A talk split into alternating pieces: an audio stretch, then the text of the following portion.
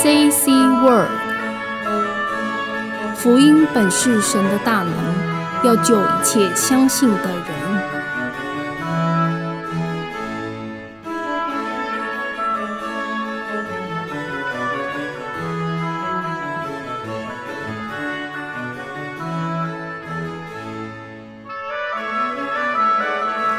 亲爱的朋友们，大家好。这一集要探讨的主题是真神与假神。人在出生之后，就是在面对一连串的选择，而选择就决定了我们的生活与我们的一生。选择若是正确，我们的人生是彩色的；选择若是错误，人生可能就变成黑白的了。所以，生命的选择很重要。这一集所要探讨的是真神与假神，在这两个当中，我们要来做一个明确的选择。在这个世界上有两种人，一种人是相信有神的，也就是拜神的人；而另一种人是不相信有神，是无神论的，所以他们也不拜神，他们所依靠的就是自己。自己的智慧，自己的打拼，相信人定胜天，这两种人是真的不一样的。有的人不相信有神，所以他们也不拜神。为什么他们不拜神？其实圣经里面有说到，说到有一种人不拜神，因为他们认为神看不见，所以在诗篇里面说，愚妄的人不相信有神，因为他们都做了邪恶的事情。不相信有神这件事情，我们来看圣经诗篇第五十三篇一到二节。愚顽人心里说：“没有神，他们都是邪恶，行了可憎恶的罪孽，没有一个人行善。因为他们行了恶事，所以他们怕有报应，所以他们不相信有神，就如同当小偷的说：世界上没有警察，这是在逃避现实。”再来是因为他们作恶，一直作恶多端，觉得神在哪里呢？也没有来处罚我们，神又看不到，说神在哪里呢？所以他们不相信有神，他们只相信自己。其实，难道人不相信有神，神就不存在了吗？就像刚刚提到的小偷说世上没有警察，难道警察就不存在了吗？只是他还没有体会到，还没有遇到而已。圣经告诉我们，世界上有一位神，他是确确实实存在的。透过他所创造的万物，我们就可以知道，让人无可推诿。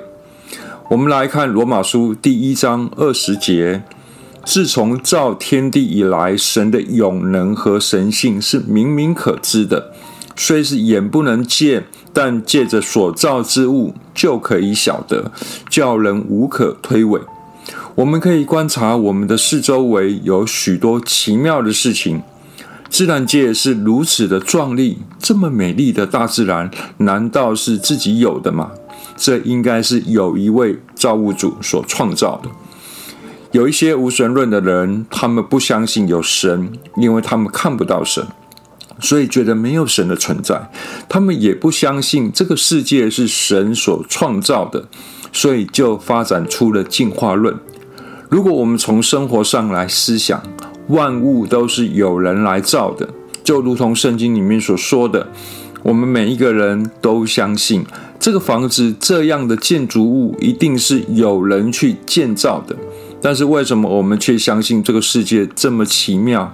我们看到太阳出来，月亮之后也随着出来，不断的循环。我们看到海边为什么会有海浪？这都是月亮的引力所牵引的。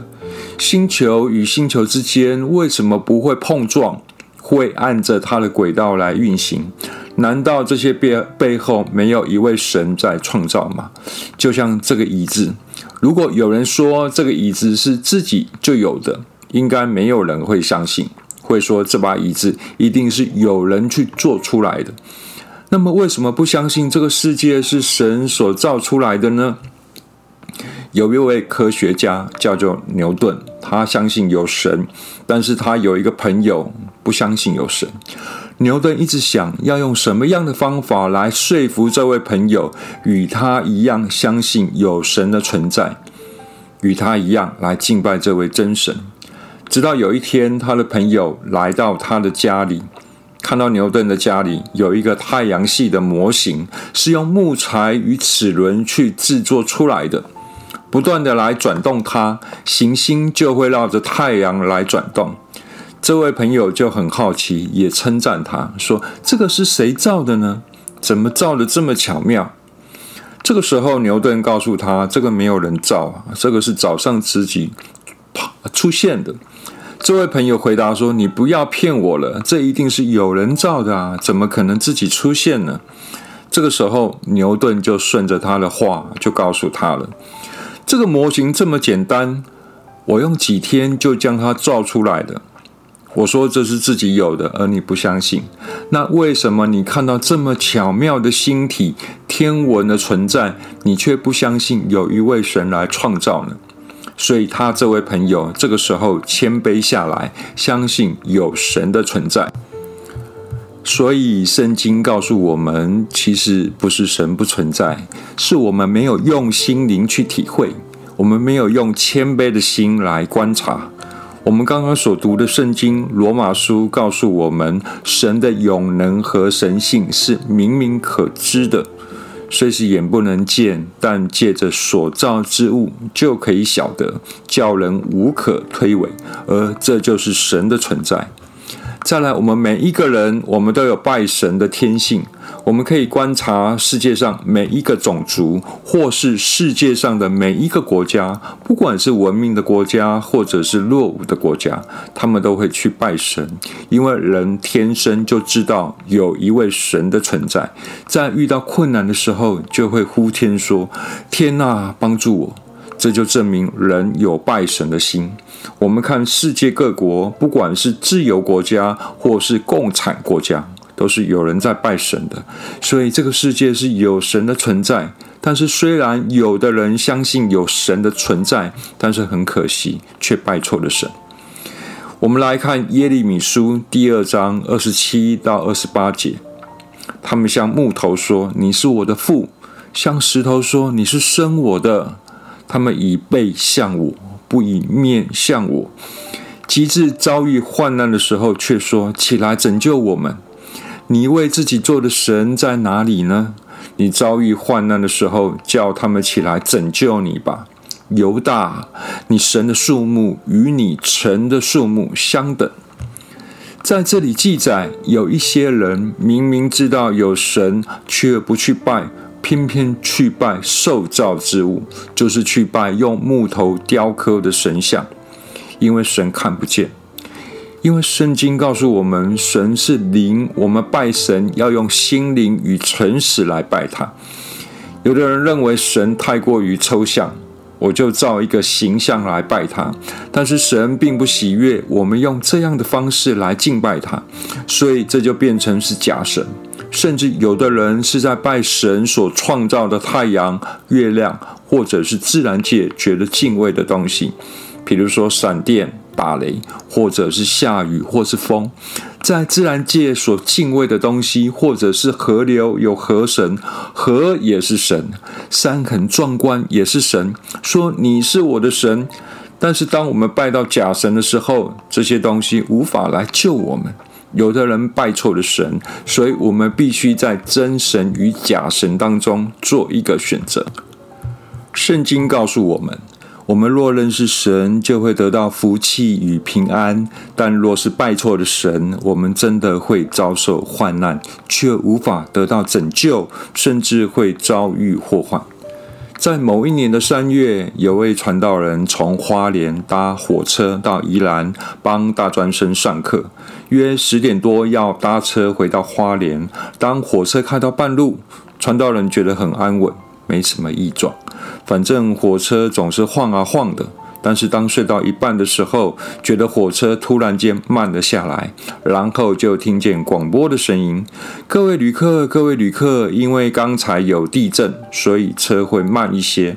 为了安全起见，车速会降低一些，请大家耐心等候。”就想说怎么会这样呢？怎么会突然间有地震？也只好耐心等候。真的，那班列车就误点大约半个小时，本来十一点左右会抵达花莲，到将近快十二点才到。在下车的时候，后面传来一个很大的声音，是很紧张的声音。结果回头一看，有一位老太太抱着一个包袱，就好像在抱个婴儿一样。原来有一尊神像在那里，他显得很紧张，因为耽误到神明的时间，所以就很紧张，用跑的。来到出口的时候，外面就开始放鞭炮了，因为神明的时间被耽误到了。那个时候，传道就在想：奇怪，他们怎么都没有发觉？他们所拜的真的是有能力的神吗？那么，为什么火车会误点呢？为何还要抱着呢？难道他自己不会走吗？所以觉得他们很可怜，神明还需要人来服侍。圣经告诉我们，真正的神是不用人来服侍的。我们来看《使徒行传》十七章二十二到二十八节，保罗站在雅略巴谷当中说：“众位雅典人呐，我看你们凡事很敬畏鬼神。我游行的时候，观看你们所敬拜的，遇见一座坛，上面写着‘卫士之神’，你们所不认识而敬拜的。”我现在告诉你们，创造宇宙和其中万物的神，既是天地的主，就不住人手所造的殿，也不用人手服侍，好像缺少什么。自己倒将生命气息万物赐给万人，他从一本造出万族的人住在全地上，并且预先定准他们的年限和所住的疆界，要叫他们寻求神，或者可以揣摩而得。其实他离我们个人不远，我们生活、动作、存留都在乎他。圣经记载着什么是真神。这边提到以前的时代，有一个人名叫保罗。这个人在传敬拜真神的福音。有一次，他来到希腊的雅典城，在雅典城的人都很有智慧，在那里出了许多哲学家，很多都是从希腊雅典出来的。但是我们来看，就算是这么有智慧的人，他们也知道要来拜神。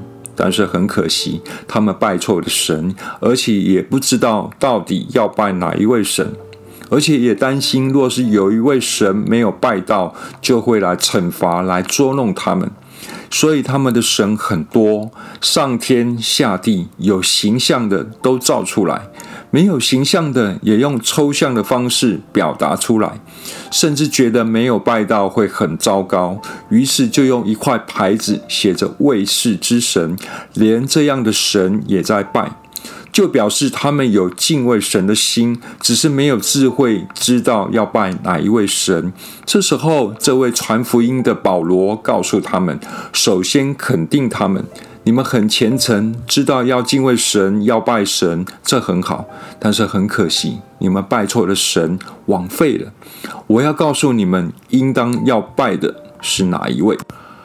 所谓的真神，就是创造宇宙万物的神，他是天地的主，所以他不住人手所造的殿宇，他是充满了这整个宇宙。这位真神是个灵，我们看不见。除非他愿意显现给我们看，其实我们人很卑微，我们也不配看见神，所以人会用想象的去想象神长什么样子，所以会造出许多形象的神出来。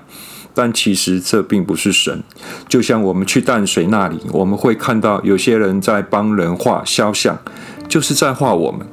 客人会付钱说要画我，或是我跟女朋友。若是这位画家画出一位偶像明星，我们会觉得还要付钱吗？因为他根本就不是画我，我明明不是长那个样子啊！虽然会觉得很高兴，但是他明明就不是我。我们的神也是一样的，神是灵，是没有形象的。但是我们用一个形象，甚至是用神所创造的东西来当做神在敬拜，那么神怎么会高兴呢？所以，我们世人明明知道有神，但是心却被蒙蔽了，就用各种形象要来敬拜他。在罗马书里面说，我他们虽然知道神，却不当作神来荣耀他，也没有感谢他，所以他们的思念就变成虚妄，无知的心就黑暗了。就自称为聪明，反倒成为愚妄，将不能朽坏神的荣耀变为偶像，仿佛那些必朽坏的人。我们看到有一些人在拜伟人，比如说关公，甚至连动物都拜，还有飞禽走兽、昆虫的样式。这就是我们人的悲哀，知道要拜神，却是拜错的神。所以保罗告诉这些雅典有智慧的人这么说：说我们所要拜的这位真神是创造宇宙万物的神，他不住人手所造的殿，也不用人手服侍。若需要人手服侍的，这不是真神，他自己都需要人来保护、来看顾他了，怎么有办法来保护敬拜他的人呢？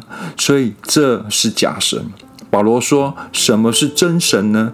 就是能够将生命、气息、万物赐给万人的，这才是我们要拜的真神。”所以保罗在这里说得很清楚：我们要懂得分辨什么是真神，就是造物的主；而假神就是被造之物。什么是真神？真神是不需要人来服侍，反倒是要赐福气给人的。什么是假神？假神就是需要人服侍的，甚至要拿钱出来服侍他的。可以到庙里面看，在庙里面一定要花钱，要买香，要买金子，要买贡品，三生四果，这样来拜他。但是真神却不用。圣经里面这么说，我们来看诗篇五十篇第八到十四节：我并不因你的祭物责备你。你的燔祭藏在我面前，我不从你家中取公牛，也不从你圈内取山羊，因为树林中的百兽是我的，千山上的牲畜也是我的，山上的飞鸟我都知道，野地的走兽也都属我。我若是饥饿，我不用告诉你，因为世界和其中所充满的都是我的。我岂吃公牛的肉呢？我岂喝山羊的血呢？你们要以感谢为祭献与神，又要向至高者还你的愿。在这段圣经里面这么说，神不需要这些公物，神要的是什么？是要我们人有一颗感恩感谢的心。因为人类的始祖亚当夏娃是他所创造的，因为我们所在的这个宇宙、这个地球也是他所创造的，所以我们要用感谢的心来敬拜他。就像为人子女的，懂得孝顺父母，父母就会觉得安慰。父母为你再辛苦也愿意，而神也是一样。这位真神要我们用心灵、用感谢的心来敬拜他。他就要不断的将福气恩典加给我们。我们在真神与假神中间，我们要做一个选择。我们若是认识这位真神，然后又敬拜这位真神，我们就能够得到平安与福气。我们来看约伯记二十二章二十一节：你要认识神，就得平安，福气也必临到你。我们生命的选择就是选择这位真神，要认识他，要敬拜他，这样的平安福气也会临到我们。最后来讲一段见证，刊登在真耶稣教会所印制的福音传单里。这里记载，有一位大陆人是属美国的真耶稣教会太平洋教会，他叫做陈立红，过去是在中国广东的乡下长大。他说：“乡下人都是拜许多的神，拜观音、拜菩萨，甚至连鬼都在拜。当时他们乡下流行拜孙悟空。其实孙悟空是什么呢？孙悟空是一只猴子，是一个虚构的人物，是中国一部小说《西游记》所写的。这都是虚构的，就像哈利波特一样，这只是作家想象出来的一个人物而已。”但是，竟然这些乡下人也在拜，据说还蛮灵验的。有一些奇怪的事发生。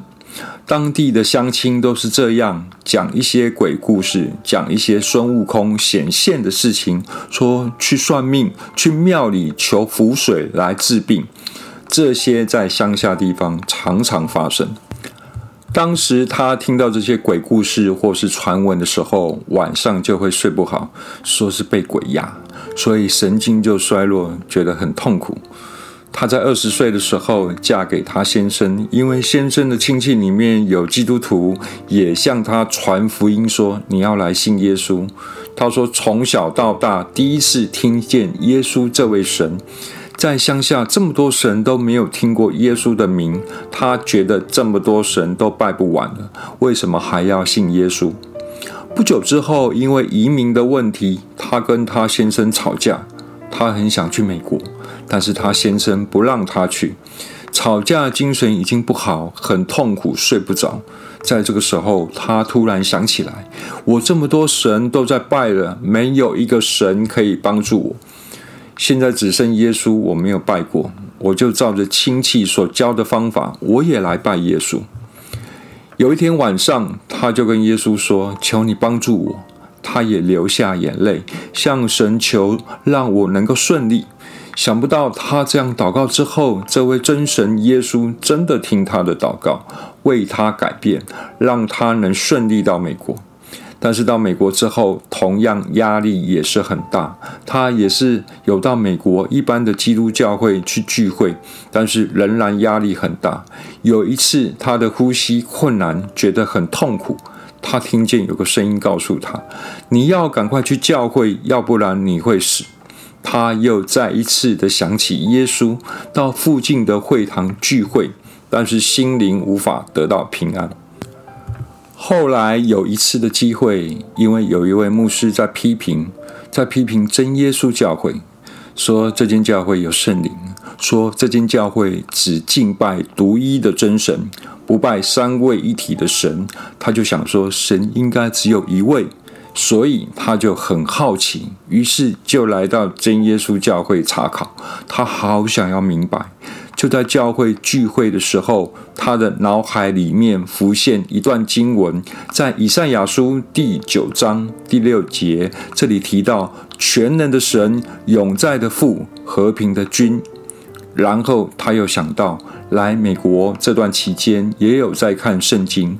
他又想到，在圣经使徒行传里面提到要洗礼，要奉耶稣基督的名，所以他就开始来查考。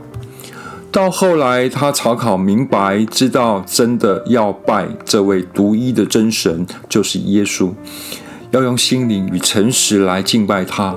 于是他接受洗礼，这样才能够得到赦罪。所以他查考了一段时间之后，他也得到了圣经里面所记载的应许的圣灵，真的是不一样，跟一般教会所说的也不一样了。现在让他实实在在的体验到了，所以他更加的相信。后来就在真耶稣教会洗礼，神也让他得着平安，在美国能够很顺利，能够将福音传给家里的人。这就是这位陈丽红姐妹的见证。从一开始是多神的信仰，到后来只信耶稣，最后找到了真耶稣教会，实实在在敬拜独一真神的教会，平安福气也临到他的身上。以上就是这一集所要探讨的主题：真神与假神。愿主帮助我们，赏赐我们有智慧的心，能够选择来敬拜这位又真又活的真神，也能够得到从神而来的福气与恩典。愿主耶稣带领我们，也愿主赐福给凡爱慕真理的人。阿门。